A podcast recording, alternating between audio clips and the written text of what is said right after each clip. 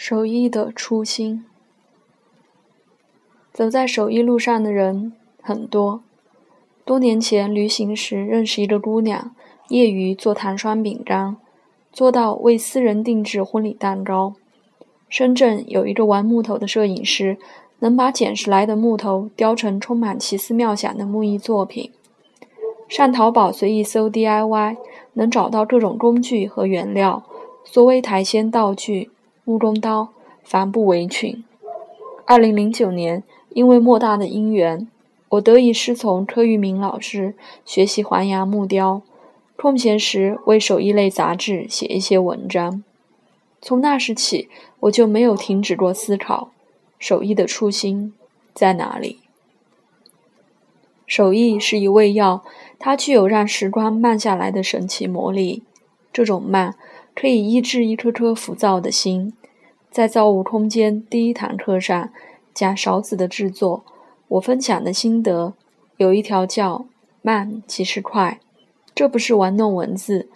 有过手工抛光经验的人都知道，当你慢悠悠去做，最后作品呈现出的光泽一定是温润的；反之，则是刺眼与拙劣的。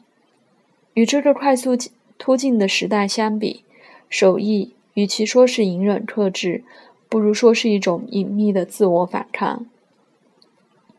手艺是一缕光，它照耀庸常的生活，为其镀上明亮的光泽。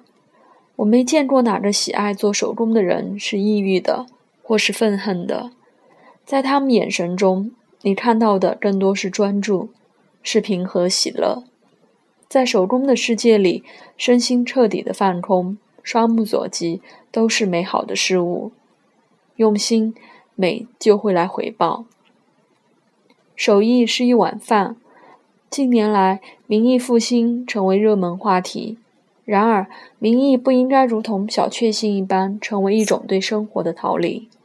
事实上，手艺人在很大程度上是为了糊口才从事这一行的。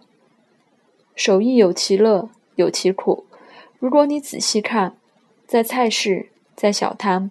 那些不以旅游纪念品和视觉鸡汤方式存在的，是同样令人尊重的民间工艺，甚至它因其带有的本真而为许多名艺家所欣赏。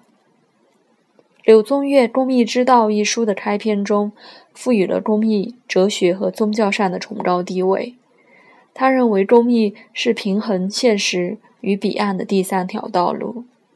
工艺的真正形态是美与现实紧密切结合的产物，而真正好的工艺作品是大众怀着无心的纯真造就的。